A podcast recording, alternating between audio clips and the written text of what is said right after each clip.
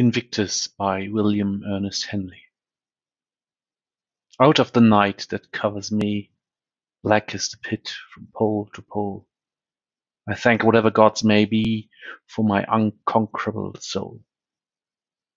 In the fell clutch of circumstance I have not winced, nor cried aloud. Under the bludgeonings of chance My head is bloody, but unbowed. Beyond this place of wrath and tears Looms but the horror of the shade, And yet the menace of the years Finds, and shall find me unafraid.